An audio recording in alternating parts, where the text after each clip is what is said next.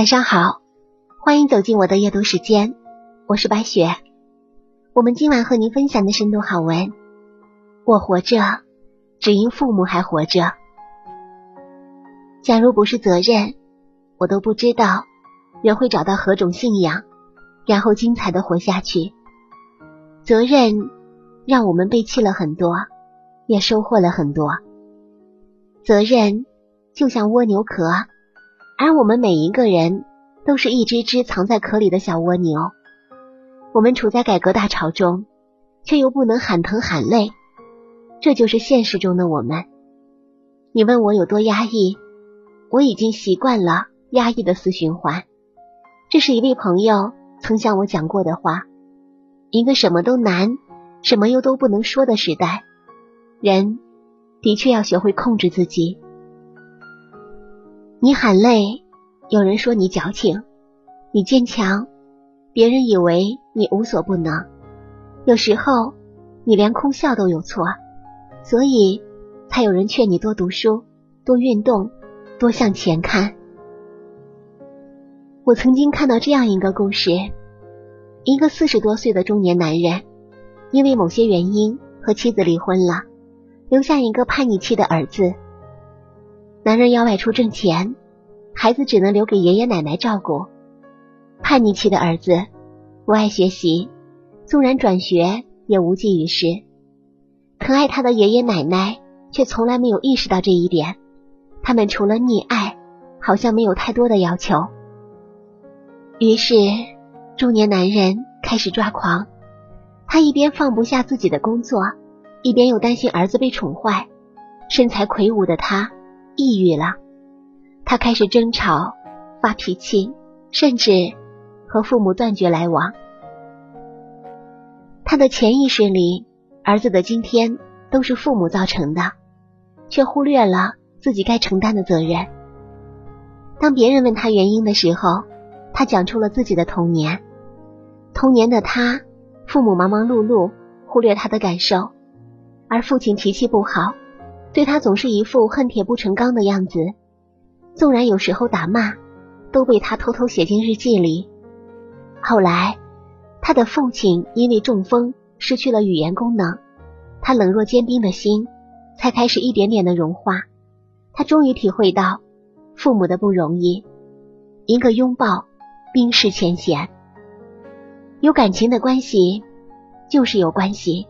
在道德层面里，就不是一件麻烦的事。我想，这个男人走在崩溃的边缘，是他见不得自己的儿子不优秀。这个男人又恢复了温度，大抵也是因为责任，让他明白父母的艰难与不易。在这个现实社会里，有多少人都在为生养自己的人和自己生养的人苟延残喘？正如我活着，只因父母还活着。我想起了一个尿毒症晚期的女孩，一个贫穷人家，一儿一女，儿子因病早逝，留下女孩陪伴父母。还没等父母从悲伤中走出来，女孩生病了，去医院检查，双肾肾功能衰竭，晚期，也就是尿毒症晚期。晴天霹雳。女孩哭了整整两天，父母又被当头一棒，一家人陷入了阴霾。一周之后，女孩变了，她开始变得好像什么都没有发生过。去医院治疗，用最开心的姿态迎接每一天的曙光，包括尽可能多的去陪伴父母。这一坚持就是六年，六年的时间，她像在阎王老子那里。要回了一条命一样，幸运的活着。纵然他的身上已经因为透析留下了千疮百孔，他总是用行动告诉自己，只要能陪父母一天，都是赚的。所以至今他还活着。有人说那只是极少数罢了，但就是这样的极端，让他创造了一个个奇迹，然后看到每天升起的太阳。他之所以活着，只是因为他还要陪伴还活着的父母。生命园里有一位病人，他叫杨迅，一次检查中查出身体异样，后来确诊为黑色素瘤。这种恶性肿瘤被人称为“癌王”。杨迅无助的眼神中透露着焦虑不安和对时光的留恋。记得一次他过生日，青岛的爸妈和北京的公婆为他庆生，他笑着笑着就哭了。或许笑着哭最痛。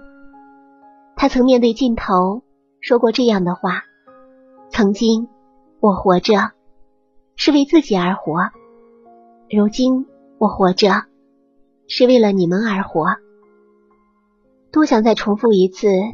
我活着，只因父母还活着。像电影《星月夜》里的一句台词：“也许幸福之前是疼痛，没有疼痛，会感觉一切都应该如此。经历了不幸与疼痛，才终于发现，原来幸福是如此的简单，如此弥足珍贵。”作家余华写过这样一句话：“我的悲伤还来不及出发。”就已经到站下车了。我曾想，我们呢？我们又是否只在为别人而活着？生命的意义，有时候真不在它的长度。当你找到信仰，找到坚持下去的意义，就是找到了开启幸福之门的钥匙。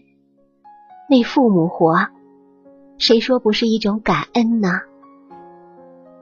感谢您收听本期白雪夜读，祝您一晚好心情。